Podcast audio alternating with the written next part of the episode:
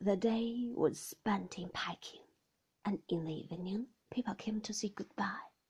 We dined in the sitting room, and she went to bed directly afterwards. Still, I had not seen him. I went down to the lounge about half past nine on the pretext of getting luggage labels, and he was not there. The odious reception clerk smiled when he saw me. If you are looking for Mr. De Winter, we had a message from Ken to say he would not be back before midnight. I want a packet of luggage labels, I said, but I saw by his eye that he was not deceived. So there would be no last evening after all. The hour I had looked forward to all day must be spent by myself alone, in my own bedroom, gazing at my revelation suitcase and the stout hold-all. Perhaps it was just as well, for I should have made a poor companion, and he must have read my face. I know I cried that night, bitter youthful tears that could not come from me today. That kind of crying deep into a pillow does not happen after we are twenty-one.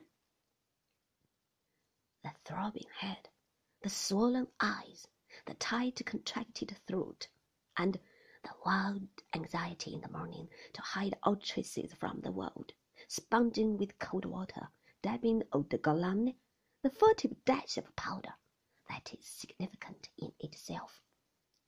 The panic, too, that one might cry again, the tears swelling without control, and the fatal trembling of the mouth, lead one to disaster.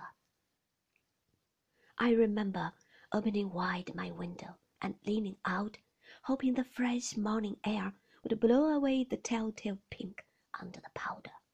And the sun had never seemed so bright, nor the day so full of promise.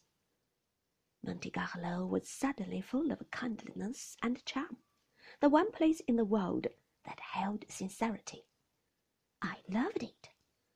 Affection overwhelmed me. I wanted to live there all my life, and I was living it today. This is the last time I brush my hair before the looking glass, the last time I shall clean my teeth into the basin. Never again sleep in that bed never more turn off the switch of that electric light. There I was, padding about in a dressing gown, making a slough of sentiment out of a commonplace hotel bedroom.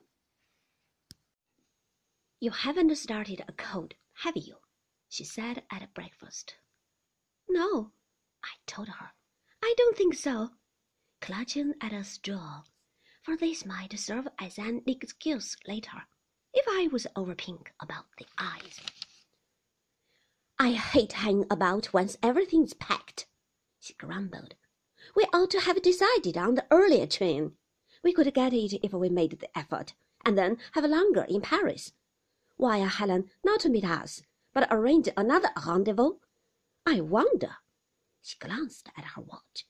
I suppose they could change the reservations. Anyway, it's worth trying. Go down to the office and see. Yes, I said, a dummy to her moods, going into my bedroom and flinging off my dressing gown, fastening my inevitable flannel skirt, and stretching my homemade jumper over my head. My indifference to her turned to hatred. This was the end, then. Even my morning must be taken from me. No last half hour on the terrace, not even ten minutes, perhaps, to say good-bye because she had finished breakfast earlier than she expected, because she was bored. Well, then, I would fling away restraint and modesty. I would not be proud any more. I slammed the door of the sitting room and ran along the passage. I did not wait for the lift. I climbed the stairs, three at a time, up to the third floor. I knew the number of his room, one for eight and I hammered at the door, very flushed in the face and breathless. Come in, he shouted, and I opened the door, repenting already, my nerves failing me, for perhaps he had only just woken up, having been late last night, and would be still in bed, tousled in the head and irritable. He was shaving by the open window, a camel hair jacket over his pajamas, and I, in my flannel suit and heavy shoes, felt clumsy and overdressed. I was merely foolish when I had felt myself dramatic. What do you want? he said. Is something the matter? I've come to say goodbye, I said. We are going this morning. He stared at me, then put his razor down on the washstand. Shut the door, he said. I closed it behind me and stood there, rather self conscious, my hands hanging by my side. What on earth are you talking about? he asked. It's true, we are leaving today.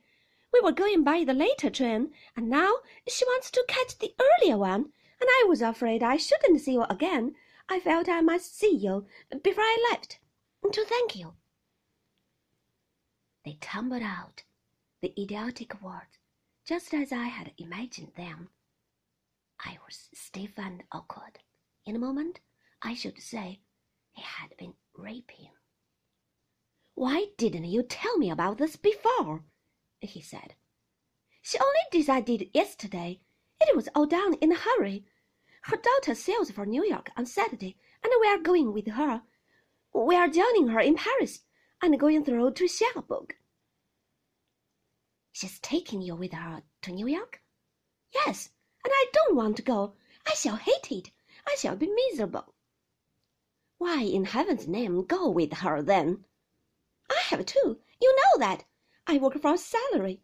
I can't afford to leave her. I picked up his razor again and took the soap off his face. Sit down, he said. I shan't be long. I'll dress in the bathroom and be ready in five minutes.